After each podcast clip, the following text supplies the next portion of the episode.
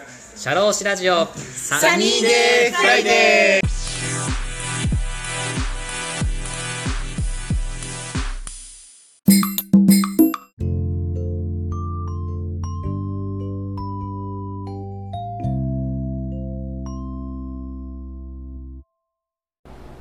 シャローシラジオサニーデーフライデー田村陽太です。この番組は社会保険労務士として活動する田村が普段の士業という固いイメージから外れ様々な分野で活躍する方やその道の専門家スペシャリストと語るトーク番組です。本日も素敵なゲストをお呼びしております。合同会社オフィス S ステップ代表の斉藤あゆみさんです。斉藤さんよろしくお願いします。よろしくお願いします。サニーデーフライデーに来てもらいましてありがとうございます。はいありがとうございます。今回あの収録のちょっとオファーをさせていただいてあの高校生向けの進路指導のお仕事でご一緒させていただいて、まあ、何回かお話しさせてもらってちょっとできればちょっとラジオ収録とお付き合いいただけないかなということで ちょっとお話しさせてもらったんですけど、ありがとうございます。はいありがとうございます。ちなみにこうラジオ収録のオファーさせてもらって引き受けていただいたなんかきっかけみたいなのあります？なんかこう。いや逆に私は、はい。田村さんが、はい。い、つもやっぱりこう先生としてっていうか講師として会うってるのではい。真面目で硬い人だなっていう印象が今もあるんですけどはい。はい。はい。あでもこういうことやってるんだっていうふうに逆にちょっと知りたいなっていうのが私自身もあったのでああはいはいはいオファーを受けましたというか。あそうですか。この1時間2時間でちょっと逆に私を知ってもらうみたいな感じですか、でも今おっしゃった通りすごい言われててすごい真面目で硬いことって言われてて、なんかこういうのを機にあ田村そんな一面あるんだっていうのを知ってもらうこともすごい大事だと思うので、はい。できるだけちょっと僕も素を出すように しますので、はい、はい。頑張らせていただきます。はい。それじゃあちょっとあの簡単に斉藤さんを、あのご紹介させていただきます。はい。えー公的機関で一般事務を経験した後、企業の経営企画室に入社して、経理、総務、人事の業務を経験した後、人材紹介会社にてキャリアカウンセラーとして延べ3000人以上の方の個別面談、えー就業へのサポートを行う。そして2015年に合同会社オフィス S ステップを設立し、高校生、大学生の相談業務、第二新卒や若年層の就職、転職相談、女性の働き方などのご相談、シニア層の転職、就職、またセカンドキャリアの相談等も幅広くサポートを行っており、キャリアコンサルタント兼心理カウンセラーとしても活動しているという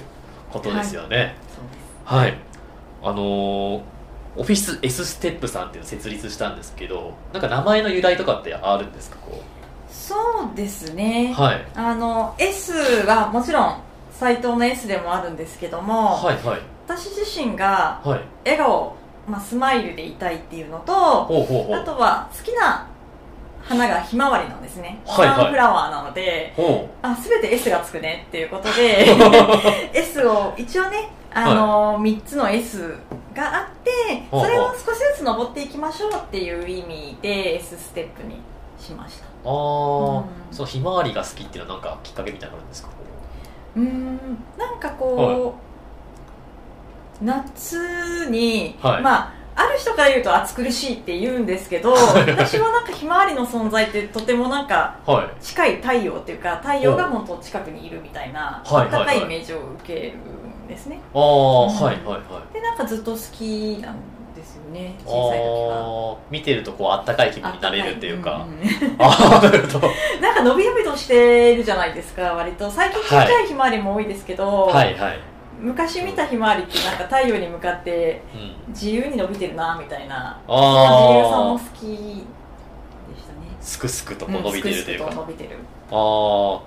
まあそういう笑顔と、ひまわりと、で斉藤さんの S っていうのが組み合わさってこうオフィス S ステップということで。はい。あなるほどありがとうございます。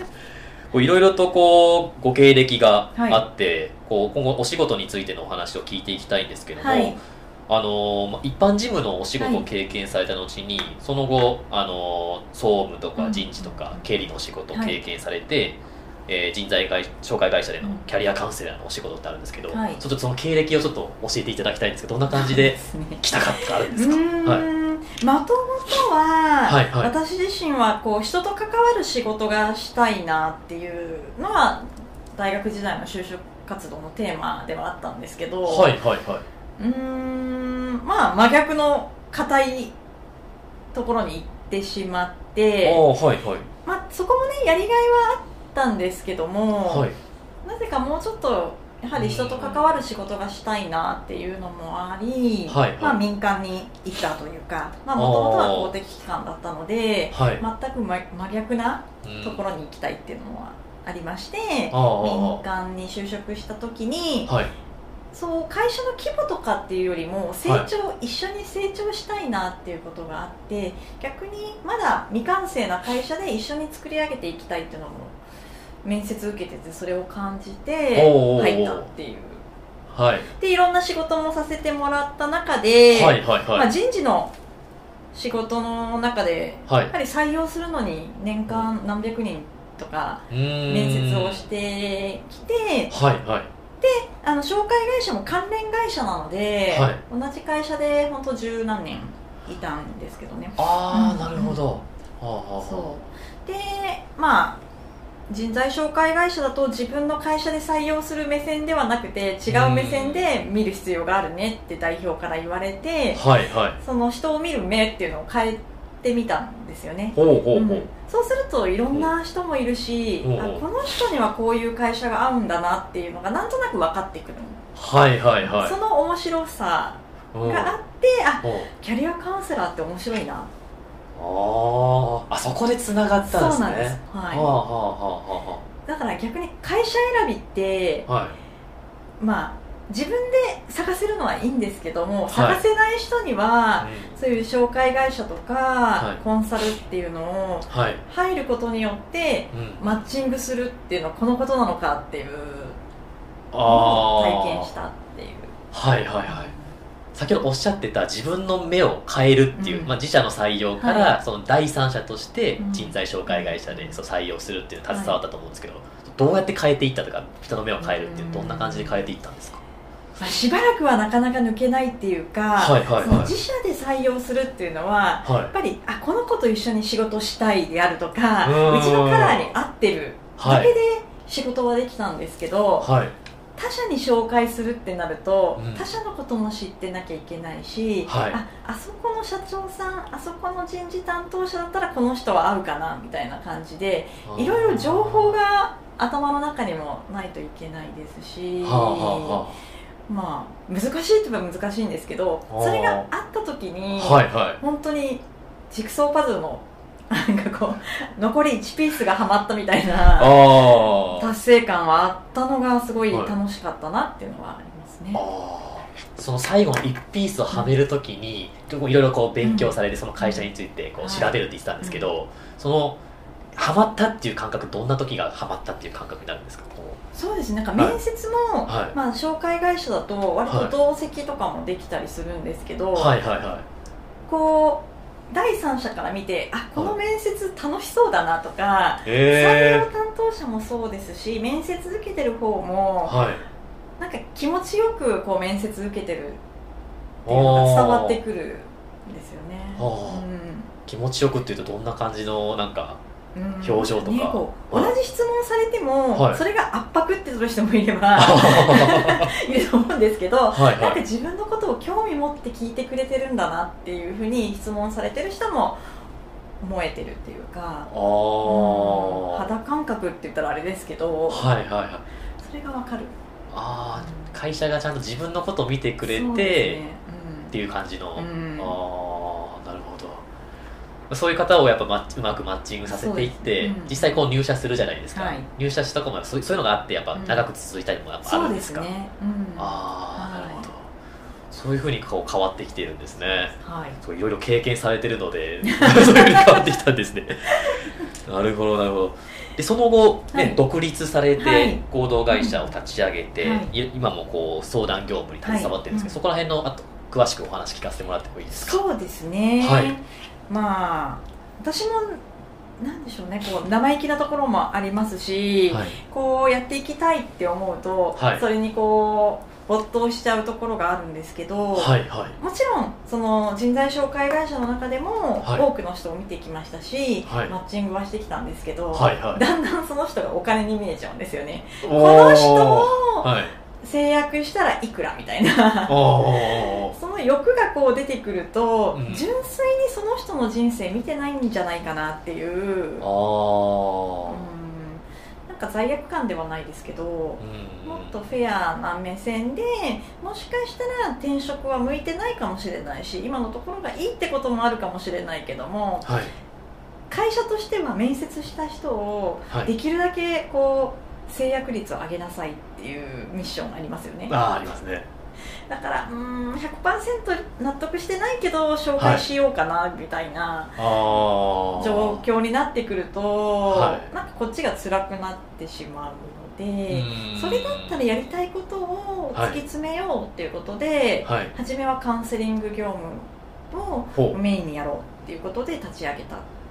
ですね。ああなるほど、うん。うん、制約率っていうのと、うん、やっぱこうマッチングっていうのはやっぱ仕事してたらやっぱり。うん。でも考えなきゃいけなかったんですそうそうですね。ああなるほど。こうカウンセリングっていう仕事に特化したっていうのはそれはお金に関係ないっていうかそういうところがあってっていう。まあそうですね。そういうのもありますし、はい、うん。純粋に人の話を聞いてあげたいっていう。ああはいはいはい。なるほど、はい、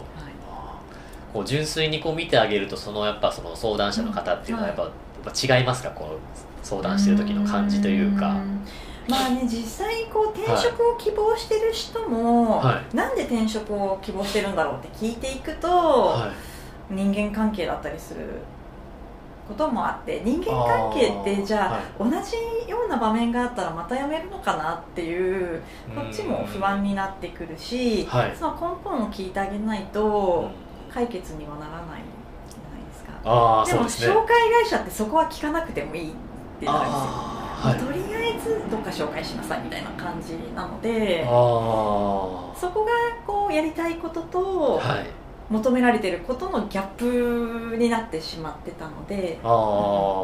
じゃあそこのギャップを作らずに自分は純粋に、はい、みんなを幸せに導きたいなっていうのが。あこうみんなを幸せに導きたいっていう意思でこう独立されたと思うんですけど、はい、こう独立されてやっぱ良かったですか？きっかけ。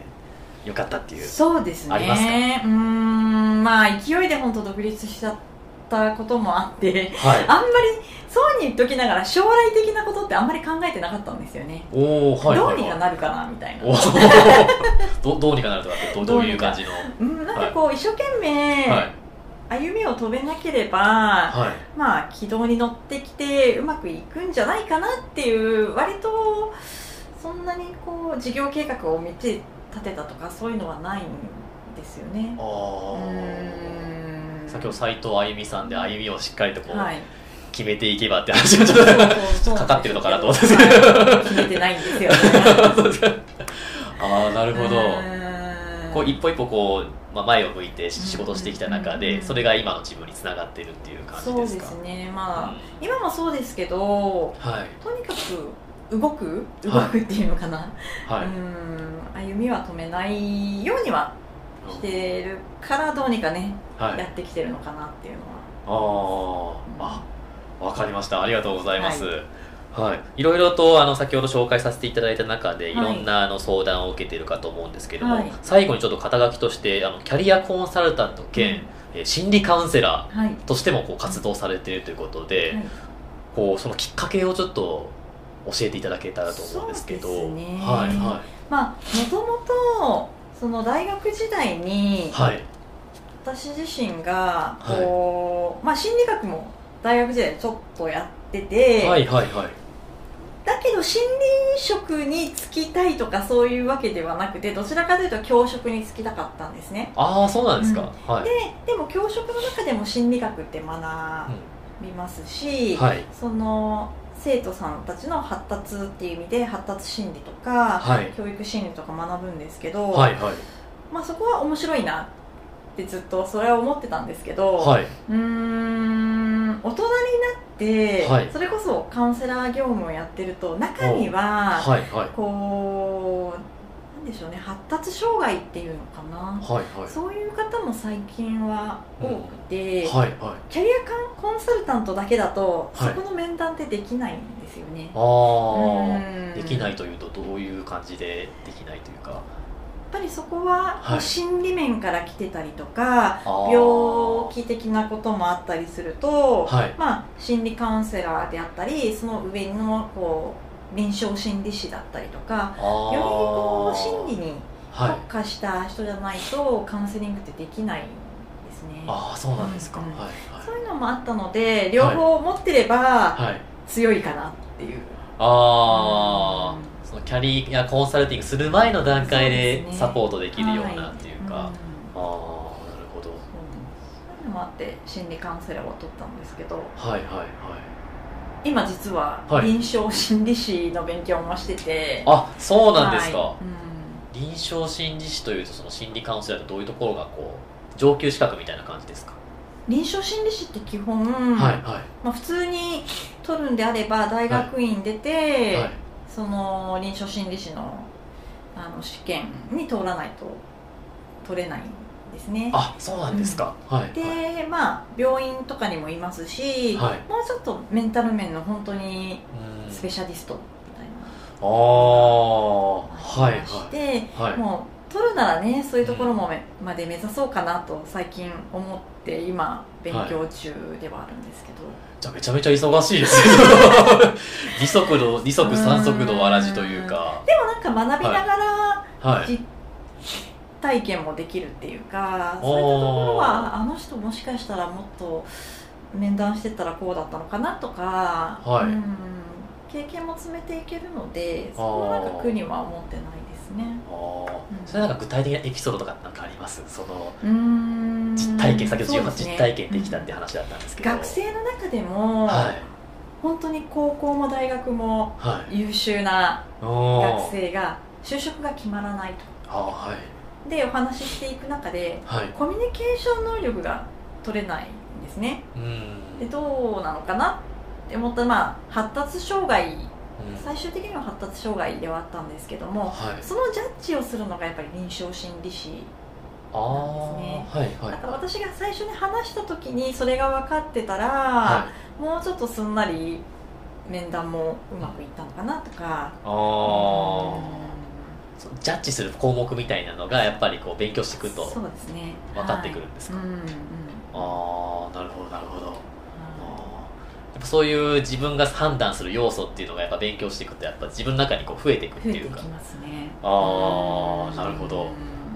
まあ、そういうことなんですね。結構目指される方もねやっぱ心理カウンセラーとキャリアコンサルタントって、結構資格のね中でも結構ね、はい、なんかポピュラーというかポピュラーって言ったらこう人気になるね、なんか職業だと思うんですよ。こうズバリこうななっていくためにこうどういうところをこう意識していくとかってあるんですか？こうキャリアコンとか心理カウンセラーになるための素質というか。素質。はい。人の話を聞くっていうことですかね。ああ、はいまあ、まず人に興味はないとできないですし、はいはい、あとは自分が話すというよりも相手の話を引き出すっていうのかな、はい、引き出すとどういう感じで引き出すっていうか。うん、はい、まあね話しにくいこともあるでしょうし、はい、なかなかこう文章として聞き出すことが難しかったら絵に描いてもらうとかあ、はいはいはいはい、なんかその人の良さをちょっとでもこう自分が拾ってあげるっていうのかな、まあね、引っ張るっていうとあれですけども、はい。うん、気づかせてあげられる？あ、うん、だからこうやっぱり興味関心を持って人と接する中で、あこの人のこういうところいいからもっと聞いてみようかなっていうのも出てくると思うので、はい、そういうなんか関心を持つことが大切なのかなとはあ人に関心を持ってなんかそういう人がこうもうちょっとこうこんな話がしやすくなったりとかっていうのをできる人たちがやっぱこうキャリコンとか心理カウンセラーにこう、ね、まずその第一歩というか、ああなるほどなるほど。あ分かりました。ありがとうございます、はい。なかなかねこう肩書きがすごいなんかキャリコンの中でもすごい珍しいっていうか、うん、僕はそういうイメージがあったので。そうですね。キャリコンの人はキャリコンでこう行くんでしょうけど、はい、私多分、はい、一つのことに突き詰めたいんですけど欲張りなので、はい、取りこぼしたくないっていうか、はい、こうマルチにいたいっていうのがどっかにはあるのかなっていうのはありますね。振り返ると。取りこぼしたくないとどどういう感じですかやっ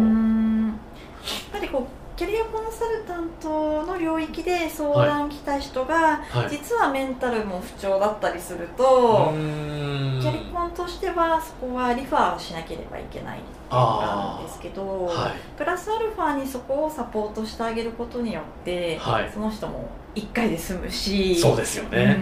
うん、そういうのもあるからまあ一人の人にずっと長くこう付き合ってあげられるっていうかああそうですね、相談者の方もやっぱそのキャリコンに相談したらいいのかとか心理カウンセラーに相談したらいいのかって、ね、やっぱそれあるんですよね、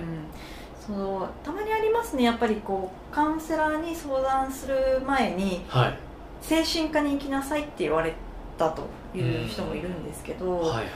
そこはやっぱり敷居が高くてなかなか本人も行けないからとりあえず話聞いてくださいから始まるそうですよ、ね、カウンセリングもあります、ね、ああ、うん、そういうところってこうね初めての初対面の方に会って、うん、どういう方向でこうやっていくかってすごい難しいですよね、うん、難しいですね。ああなるほど。わ、かりました。ありがとうございます。はい、はい、先ほどあのキャリアコンサルタントというかキャリアカウンセラーを目指されたきっかけというか流れを聞いてきたんですけれども、はい、今後お仕事の中身についてちょっとお話聞いていきたいなと思うんですけれども、はい、先ほどあのそあのご紹介させていただいた、この高校生とか大学生とか、あとはあの若年層の就職の相談であったりとか、あとはあのセカンドキャリア、はい、シニア層の方の転職就職のサポートしてると思うんですけども今のこの就職活動とか転職活動の現状とかあとはまあどう最近の動向ですかね。そういうところちょっと教えていただけたらと思うんですけど、ね、見てて相談受けてて思うこととかあれば、はい、そうですね、はい、うん。まあそうだな。若い人も、まあ、シニア層の人も、はい、今って働き方が様々じゃないですか。だから何が正解で何が違うよともまあねそれをジャッジする立場ではないですけどい。ろいろ選べますよね、そうですね、うん、なので迷われてる方が本当に多いな。ああそうなんですか、うん、それをじゃあ一緒に考えて、はい。自分が納得いくような方向性を見つけましょうねっていう形でカウンセリングを進めていくことが最近多いなとは思うんですけど。何がいいのかが本人分かってない人が多いかな。あなんかモヤモヤしてるけどそうですね。どうどう相談したらいいかみたいな、うん。うん、ああそういう方の目の前にしてどんな感じでこう最初入っていくんですか？相談入るときそうですね。はいはい。まあただじゃあなんで今日相談したいと思ったのかとか、はい、きっかけから聞いてって、はいはい、うん。でそのモヤモヤを一つ一つ、うん、聞いていくような流れではあるんですけどね。あこう聞き方とかってやっぱコツとかあるんですか？工夫というか。そうですね、はい、まあ私自身の興味本位で話すというよりも、はい。相手がここは話したいなっていうところを見つけるっていう。おおはいはいはいはいはい。それはなんかあれですか？そのどういうところで見極めていくんですか？その相談者の方のこれ話したいっていうのを。そうですね、はい、なんかこう話し方であったりとか、はいはいはい、その相談に来た目的きっかけを聞くと、はい、どういうふうにこうしていきたいのかがなんとなく分かってくるのでそうするためにじゃあどうしたいかっていう漠然とした夢でもいいから語ってみてみたいな感じで、はいはい、好きに語らせるっていうのかな。そうするとあ、はい、この人はこういうことが言いたかったんだなっていうのが分かってくるので、はい、そこから引っ張り出す。あなるほど、うん、あ好きなこと語っていくうちになんかこういろいろ夢とか、やりたいこととかってやっぱこう話してくる感じですか、そうなんですよあカウンセラーって言われると、はい、質問されたから答えるってイメージが強かったらしいんですけど好きに語っていいよって言うと、はい、あそんなに話していいんですかみたいな。こうなんか視野も変えてくれるし、はい、あ一方的に質問されるだけではないんだなみたいな。そこで話すようになるっていうか。あ、うん、やっぱそれってやっぱ話す方としても楽になるって感じですか、楽になるっていう。好きなこと話していいっていうならうん、いいこと話そうみたいな。ああなるほどええー、そういうのすごい苦労されてるんですねやっぱそれもね。一つもう一個質問したいんですけど、はい、例えば僕とかも例えば初対面の方とかって結構緊張するタイプで、はい、例えば僕が例えば相談者として来るときに、はい、本当にこの人に話していいのかな打ち明けるのかなって、結構あの様子見て喋るとこもあるん。ですけど、私自身、そこってこの短時間例えば60分の短時間で、そう打ち解ける、何でも好きに話していいよっていくまでの、こうなんていうんですかそういうコツっていうんですかね工夫してるところって何かあるんですか、そうですね、はい、やっぱり相手にも私自身がオープンマインドでいるよみたいな感じで、はい、自分のことを語るっていうか私はこう思っているしこういう人間なんだよみたいな、はい、こう飾らない自分っていうのをさらけ出す。ああじゃ適当に自分のこともやっぱ話すんですか？はい。話しますね。ああなんかその経験談とか、とかですか、うんもし悩んでるんであれば私もこういうこと悩んでて、はい、うん、こういうふうに解決したよだったりとか、はいはい。うん、相手をこうリラックスさせるとともに、はい、こう信頼を得るために自分のダメな体験もそうですし今までのことを話すことによって、はい、この人だったら話せても話せるかなとか、はい、見極めてもらえる。あある程度こう自分をこうオープンにしていって、ね、うん、あそれは徐々にそう相談者の方もこう心を開いてくるとかあるんですか、はい、ああそういうところってやっぱ実感ってあります？相談中に。あこのこの瞬間にこうあ心開いたみたいなってあるんですか？そうですね、はい、何かこう質問を、はい。何問かこう、ね、いくつか質問していく中で、はい、あそうそうそうとか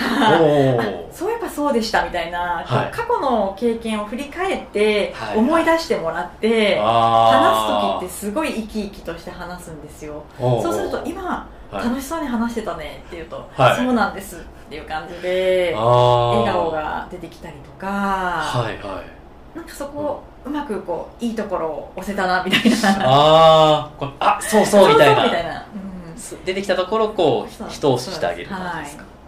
ああそれってやっぱあれですか？仕事を妙につく感じですか？そうですね、はい、うん。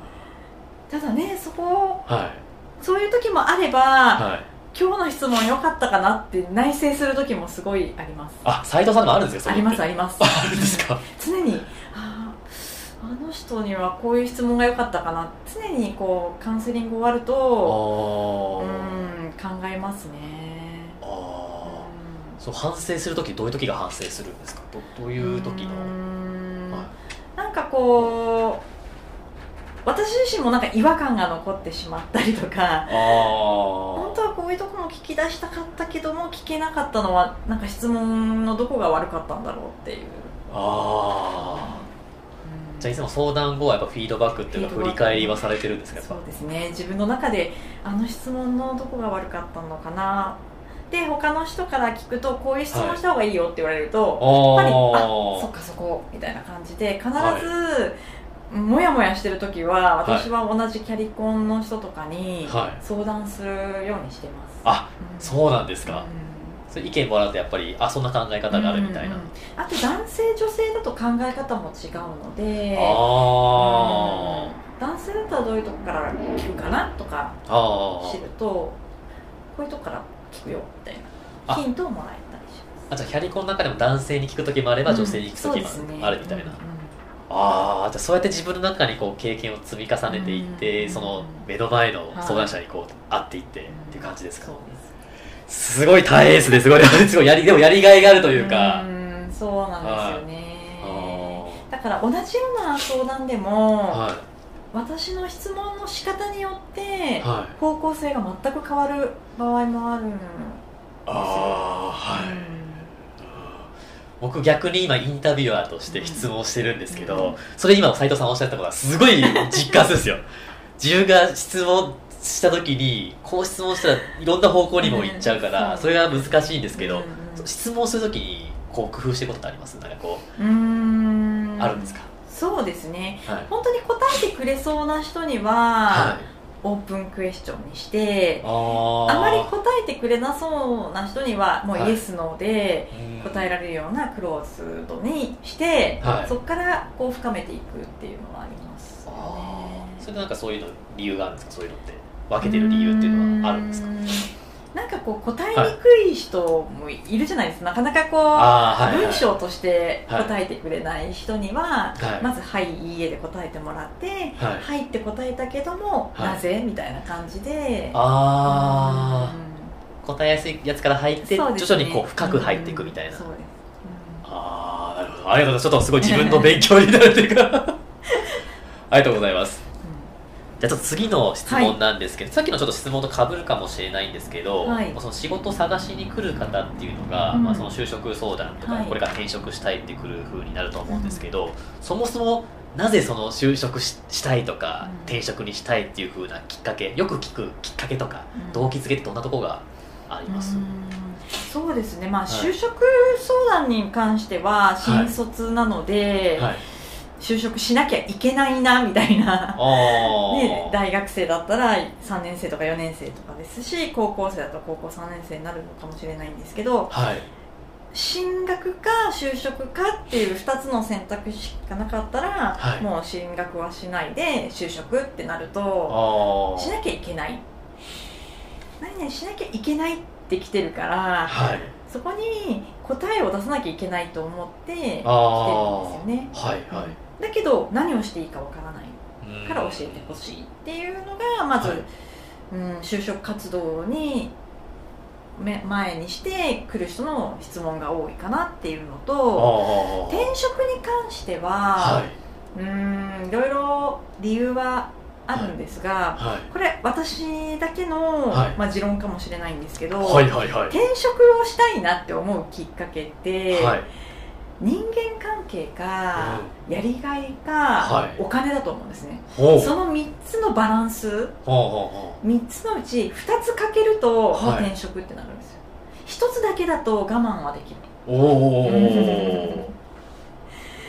つになっちゃうと転職を考えるのでうん、じゃ次その2つ満足できるようなところを探すのか、うん、多少1つ犠牲にしてでも、はい、なんかこうねずば抜けてそのもう1つがたけてたらそれでいいのかとか、うん、そういうような、まあ、聞き方というか、はい、それでやっぱり納得して転職活動する人が多いかなっていうのはああなるほど、うん、ちょっと今お聞きしたちょっとその就職と転職でちょっとそれぞれ一個ずつ質問したいんですけど、はい、その就職の先ほどその就職しなきゃならないとか、うん、進学したいとか、そういうなんかならなきゃならないっていう相談が来ると思うんですけどもそれってなんかどういうきっかけでそういうふうになっていっちゃってるっていうのがあるあるんですかねこうどうなんですかね、はい、まあでもね大体卒業したら、はい遊ぶわけにはいかないので仕事をしようっていうのはあるけども、はい、やりたい仕事がまず見つからないからしなきゃいけないけど何すればいいのっていうのがあ、ね、あ世の中にはいろんな職業があって、うん、まあそういうふうな道に進みたいけど、うん、まず何から始めたらいいかみたいな、そうですねでも大体の人にじゃあ知ってる職業を上げてっていうと10個ぐらいしか上がってこないんですよ。ああ なるほど。あそうなんですか、うん、ええー、それはなんか身の回りの仕事そうですね。知ってる仕事っていうのが、はい、本当10個とか多い人でも30上げられるかな。でも世の中に何万って仕事あるじゃないですか、うん、ああねそう聞きますよね、うん、そうやって、はい、だけどそれ私も多分100個上げられるか分かんないですけど ねこうやりたい仕事って多分残りの何万にある可能性もあるのに、はい、選択肢が10個とか20個だったらダメだからそこを広げるように、はい、相談来た人には言いますけど、はい、まずそこの選択肢を広げてあげるっていうことかなっっていうのはありますね。その興味ある職業っていうののこう、うん、範囲を広げていくっていう感じですか、うん、あでこう範囲広がってきて、最後一個にこう絞っていったりするじゃないですか、そこで皆さんどういうふうにして決めていかれるんですか？こう仕事っていうと。どんな感じが決めてなのか。ただまあ新卒の場合はね、はい、会社に入ってみないと何の仕事を与えられるか分かんないじゃないですか、はいはい、なので私自身はまず会社に行って、はい、どんな人がいて、はい、いろんな企業を見た時にこの人の下で働きたいなって思った会社に行きなさいって言ってるんですよ。おおはいはいはい。というとどういうことですか？どういうことっていうか、はい、なんかこうやりたい仕事があって、はい、最初からその仕事はできないじゃないですか、はい、でもまあ私も大学の場でい。ろいろ教えてるので、はい、自分のやりたいことを書きなさいとか言ってます確かに。ただ、はい、じゃそれが叶うのって割合的に少ないですよね、はい、で入ったら全く違うから辞めましたっていうこともよく聞くのでまあ、やりたい仕事は何年後かにできればいいっていう目標を置いて、はい、まずは会社の雰囲気だったり、はい、どんな人が働いててこの人の下だったら成長できるなとかそういう人で選んだ方が幸せだと思うんでそれを伝えてます。ああそれすごいいいことですよね、うん、実際その働きたいっていう方を探す時ってどういうふうに探していったらいいですか？そうそのその会社のその目指すべきそういうなんかかっこいいな自分にとってかっこいいなって思う人を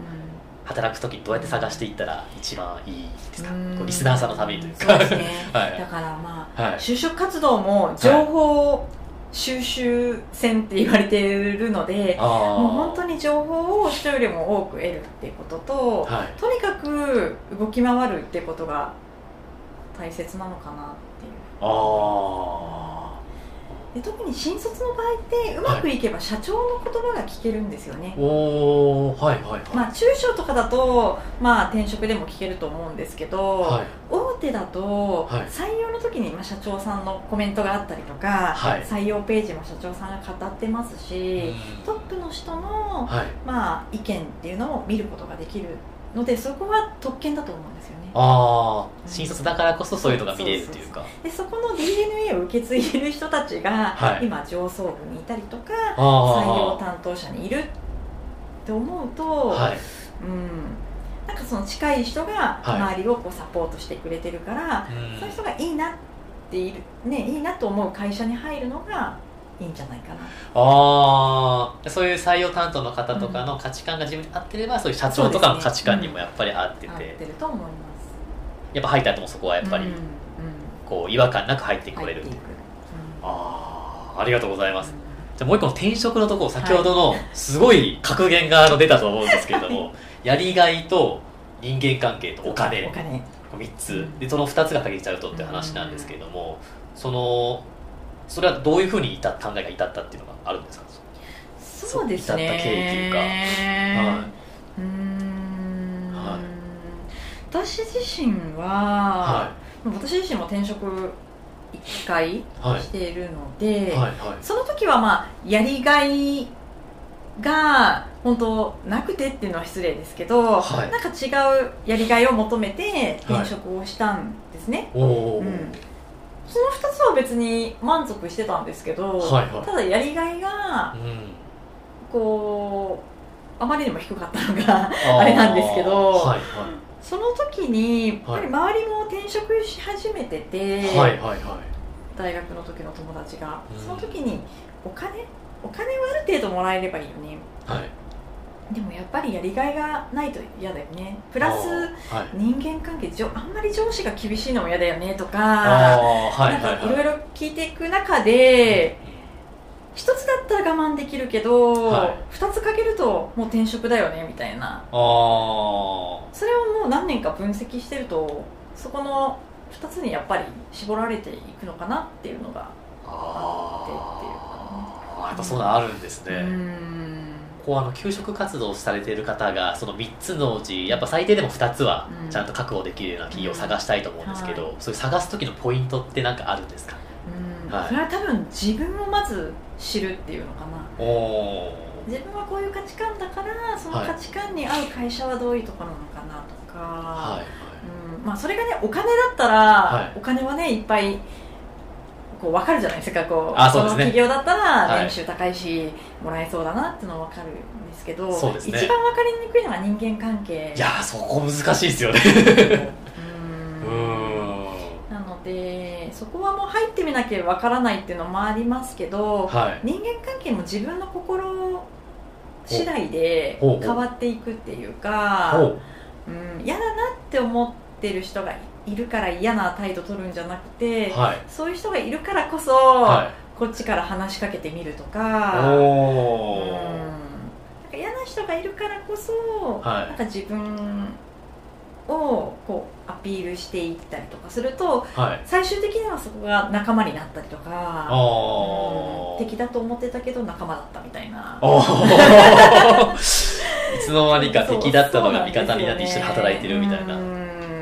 だからあんまりそういう固定観念を持たずにいろんな人と接してみるといいんじゃないかなって思うんですね転職の時は。ああ、うん、はいはい。今の斉藤さんの考えだとその3つのうちの1つのやつが消えたので、うん、ね、そしたらもうあと2つを探し回っていうところがあるんですけど。じゃやりがいとかはどうやってこう見つけていくんですか？やりがいは、はい。はい、そうですね。自分のやっぱりこう好きなこと、はい、この仕事だったら、はい、極端な話寝なくても楽しいとか。おおはいはいはい。なんかこうやらされてる感なく、はい、あ気づいたら時間経ってたぐらいなことが見つかるといいなって思うんです今結構ね残業とかが結構言われたりしますけど、うん、それ自分が没頭できるみたいな、仕事みたいな、そうですね。ああそれ求人票とかで業務内容とか出てるじゃないですか、はい、この没頭できる仕事っていうのを入社前にこうどうやってこう見極めていくとかってなんかあるんですか？こう、まあね、見極め見極めポイントみたいな見極めポイント。でもそ,、はい、それって、やっぱりこう面接の時にい。かに、はい、まあ、人事担当だったり転職だとその配属される上司の方ともお話しする機会ってあると思うので、はいはいはい、そこがどうかですよね、はい、うまくこう話が噛み合うかどうか。はいはいはい、自分の進みたい道とこの上司の方が合ってるのかとか、はいうん、どんなに求人票にいいこと書いてあっても、はい。はい、聞いてみたらちょっと違うぞ ああそうですよね、うんうん、実際じゃあ面接にまあ、行った時には、まあ、こっちが査定されてる側じゃなくてその、うんね。仕事探してる側もやっぱこう見る見るっていう。ああやっぱ質問とかしちゃっていいんですかね面接中にこうその方にそうですね、はい、はい、なんか最近だと逆質問で、はい、何か質問ありますかっていうのは必ずあるので、ああ、うん聞いてみるというか逆にこうやりたい仕事があるんであれば、はい、じゃあ目の前にいる何々さんは今までどういうキャリアストーリーを歩んできたんですかっていうふうに聞いてみると、はい、ここまで至るにはこういうところを転々としなきゃいけないのかとかすぐこういうとこは来たのかとかいろいろ教えてくれると思うんですよね。ああすごい今いいこと聞きました。あありがとうございます。そういうところがねやっぱ仕事探す方っていうのも、はい、逆にこう自分でこう情報を得るみたいな場にね、うん、していくっていうのもすごい今斉藤さんからお話聞いて、すごいあの勉強になりました。ありがとうございます、はい。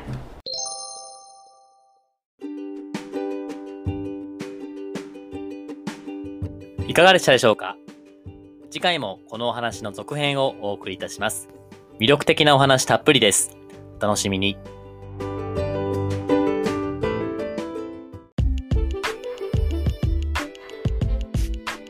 シャローシラジオサニーデイフライデー DJ の田村陽太でした。それでは次回もリスナーの皆様のお耳にかかれることを楽しみにしております。今日も気をつけて、いってらっしゃい